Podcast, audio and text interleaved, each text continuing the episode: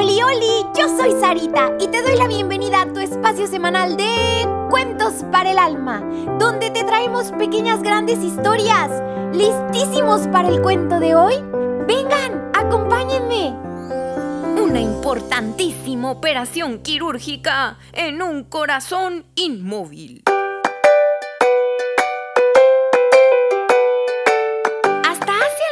Años era imposible hacer una operación quirúrgica en el mismo corazón.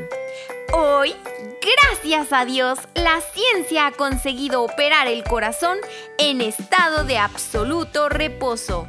Sí que sí, los primeros experimentos niñitos se hicieron con perros, empleando una máquina cardiopulmonar. ¿Cardio qué? Cardiopulmonar que se encargaba de las funciones de bombeo. El doctor Willem Kolf, investigador holandés, sí, sí, sí, casi que como las paletas esas de helado que no podemos mencionar por aquí, construyó un nuevo tipo de máquina cardiopulmonar. Hoy, hoy estamos usando palabras muy elevadas. Esta máquina sustituía al corazón en su funcionamiento, poniendo la sangre en circulación por todo el organismo. Sí que sí. Uno de los primeros operados fue un niñito de 5 años. Tenía este niñito una abertura en el corazón entre los ventrículos derecho e izquierdo. La sangre salía por esa abertura y su circulación sanguínea no era normal. Ay, la verdad es que era casi imposible que aquel niñito hubiera vivido hasta esa edad. Colocaron al niñito en la mesa de operaciones. Lo durmieron bajo los efectos de la anestesia. Y el doctor Kolf y tres ayudantes manejaban la máquina cardiopulmonar. El cirujano hizo un ademán para empezar. El reloj marcaba las 10 y 29. Con el bisturí el cirujano abrió lentamente el pecho del niñito. Este dormía plácidamente. Descubrieron el corazón entre las costillas. Apareció palpitante. Tuntun, tuntun, tuntun. De color rojo brillante. Rojo, rojo, rojo. Tenía unos movimientos violentos. Violento, violento, violento aislaron la arteria subclavia. Ay, no me pregunten qué es eso porque no lo sé. Pero a la cual le conectaron una cánula a la máquina que iba a sustituir al corazón. Esto suena muy importante. En el momento en que conectaron con la arteria, empezó a funcionar la máquina cardiopulmonar, bombeando la sangre por todo el organismo a las 11 y 25 quedó el corazón en completo reposo, paralizado. Con un aspirador extrajeron la poca sangre que había quedado en él.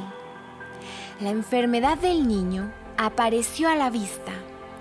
Tenía un agujero como de 2 centímetros y medio de diámetro, con dos líneas de sutura que es una costura con que se unen los labios de una herida. Hagan de cuenta que como cuando costuramos un pantalón. Quedó listo el corazón para su normal funcionamiento. Retiraron la cánula que conectaba con la máquina. El corazón dio unos cuantos latidos y empezó a funcionar con un ritmo normal. A las 11 y 57 minutos, el cirujano dijo, Ahora todo va bien. A las 12 y 52 cerraron el tórax. El doctor Sones hizo una predicción. Creo que se salvará. Al oír aquella frase, el doctor Efier exclamó, Dios lo quiera. Y su exclamación fue una breve, fervorosa y poderosísima oración al Todopoderoso. Eso, adiós. A los seis días, el niñito operado jugaba con otros niñitos en la sala infantil.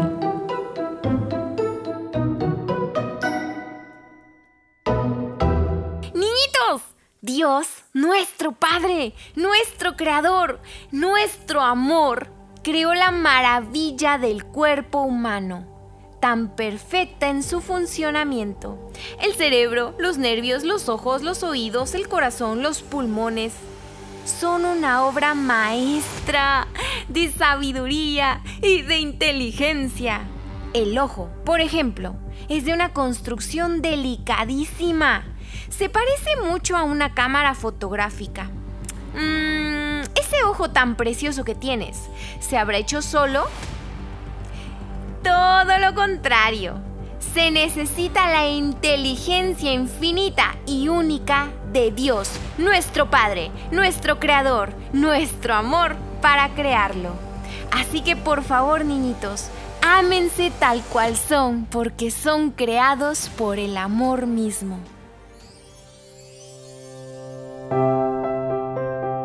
Ahora bien, niñito, ¿qué te hace pensar y hacer esta pequeña gran historia? ¿A poco no nos deja muchísimo para reflexionar? Pero sobre todo lo que nos mueve a actuar. Niñito, acuérdate de decirle a tu papi o a tu mami que le den seguir para que cada semana ya aparezcan los cuentos de manera automática. Y también por favor comparte este programa con todos tus amiguitos, tus vecinos y hasta con tus primos. Te espero la próxima semana con un nuevo cuento. Que Dios te bendiga muchísimo.